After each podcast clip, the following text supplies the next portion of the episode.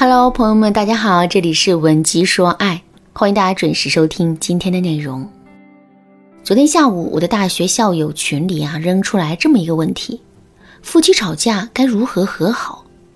其中啊，某男性群友的意见是冷处理，彼此冷静几天，自然而然就和好了，大事化小，小事化了。这个观点啊，得到大多数的女性群友的反对，他们的意见是吵架之后。最怕冷战，最怕谁也不理谁，小怨积大，大了爆炸。那么，怎样吵架才能不伤和气，而且还越吵越恩爱呢？前几天我刚好帮我的学员小丽解决了这个问题，将她的故事分享给大家，希望对大家有一点点的启发。小丽是这样告诉我的：我和男友是相亲认识的，在双方家长的催促下，在一起半年就匆匆迈入了婚姻的大门。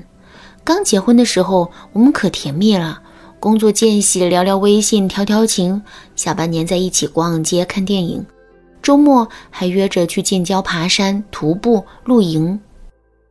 然而，这样甜蜜恩爱的两人世界，过了大概半年，我就开始感觉不到他对我的爱了，也不知道从哪天开始，他不会在工作期间回复我的微信，偶尔回复也是好的，知道了，在忙之类的语气词。对此我感到特别不爽，也找他，也找他吵过闹过，可是他每次都告诉我下次注意，但他一次都没有改过。我越想越气，越气就越想给他找不痛快。我开始不洗衣服，不做饭，偶尔和朋友去酒吧嗨到深夜也不告诉他。看到他半夜给我频繁发消息，问我去哪的时候，我不会回他消息，我觉得有报复的快感。直到有一天。他半夜给我发消息，问我啥时候回来，我没有回他，反而喝得醉醺醺的，被在场的男性朋友送我回家。这激怒了他。那天晚上，我们爆发了结婚后的第一次吵架。他骂我是个荡妇，成天不着家，还跟男人鬼混。那天我被同事穿小鞋，说我泄露公司机密给对手公司，老板一气之下把我给炒了，我特别伤心难过。我当时给他发了一个哭泣的表情包，他还是像以前一样不回我消息。我一直等到他下班，也没有等来他一句怎么了。刚好那天也是闺蜜生日，她早早的订好了餐厅，又和一帮好朋友给她庆生。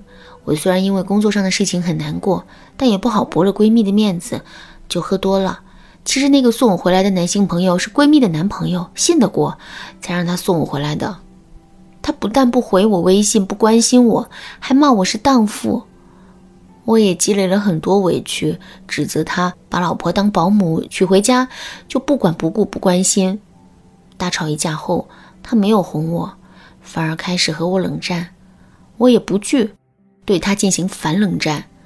我们这场冷战进行了一个多月，直到前几天，他突然跟我提了离婚。我不想离婚，我也不想卑微跪舔他，可是我也不知道怎么解决我们之间的矛盾。听了小丽的故事之后，你是不是也在一瞬间突然有了一种感同身受的感觉呢？如果你也有这方面的困惑，或者想找专业老师分析，那就添加微信文姬零六六，文姬的全拼零六六，来获取导师的针对性指导吧。小丽和老公刚结婚的时候啊，还处在恋爱高峰阶段，彼此之间充满好奇与新鲜感，所以才那么甜蜜。随着两个人生活在一起，越来越熟悉，彼此之间的激情不断下降。这个时候，矛盾和冲突就成为了两个人之间的主旋律。小丽和老公是如何面对这些矛盾和冲突的呢？老公态度敷衍，想把大事化小，小事化了。小丽伺机报复，将怨气越积越大。在这种情况下，两个人不但没有采取有效措施来阻止这段感情的恶化，反而将战火升级，演变为爆炸式争吵，然后以长期冷战作为解决办法。到底怎样吵架才能不伤和气，而且还越吵越恩爱呢？下面我就以小丽与老公的吵架经历作为案例，给大家分享一些实用的方法。第一个方法是练习不带预设的观察问题。什么是预设呢？我们每个人对周围事物的认知都是具有很大的局限性的，这就注定了我们经常会以偏概全的看待问题，尤其是当事情比较紧急的时候，我们就会根据目前已经捕获到的零散信息，并且结合自己过往的经验做出推断，从而草草地得出结论。这样的结论我们称之为预设。当我们的内心有了预设之后，我们就会自动的把自己看到的一切进行合理化，并且呢，还会自动的规避掉那些不满足我们预设的信息。比如在案例中，小丽说老公不回复微信时用了这么一句话：“他每次都告诉我下次注意，但他一次都没有改过。”而后来又说老公在她深夜不回家时给她频繁发微信，这在旁人听来。不就是自相矛盾了吗？为什么小丽看不透呢？因为她对老公的预设就是他对我冷淡不回我消息，所以她才会看不见这些不满足她预设的信息。那么，如何才能不带预设进行思考呢？当我们脑海中出现一个负面预设时，马上进行逆向思考，给到自己一个正面预设，让自己更为客观的看待问题。比如，当小丽发一个哭泣的表情包给老公，他没有回复时，小丽可以进行这样的正面预设：老公现在正在忙工作，他要是回复我的话，得花好长时间安慰我，这样就会让老公加班了。不如等回家后再和他倾诉吧。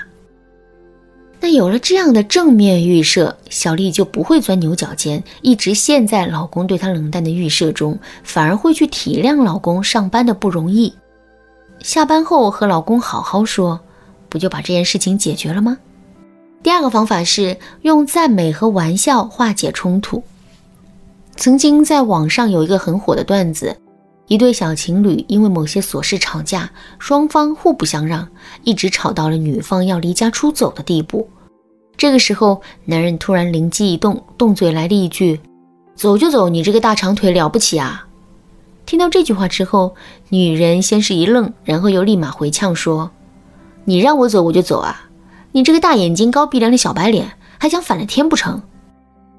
听到这句话之后呢，男人扑哧一笑，然后一把就把女人抱住了，说：“亲爱的，别生气了，我去给你做好吃的补补。”女人也撅着小嘴说了一句：“我要吃糖醋排骨。”结果呀，一场原本会无比激烈的争吵就这么化于无形了。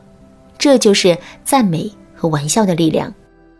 在小丽的案例中，老公多次不回消息，令小丽感到冷淡时，她可以这么表达：“哎呦，这谁家的小宝贝被扔进冰箱里喽？好冷啊！只有一个么么哒才能让我融化喽。”切记的是，我们在表达的时候一定要遵循这样的公式。观察加表达感受加提出要求，其实化解矛盾和冲突的方法呢还有很多，比如利用登门槛效应，让对方放下面子，给每次吵架设置一个休止时间等。如果你想多学习一些化解矛盾的方法，那就赶紧添加微信文姬零六六，文姬的全拼零六六，来获取导师的针对性指导吧。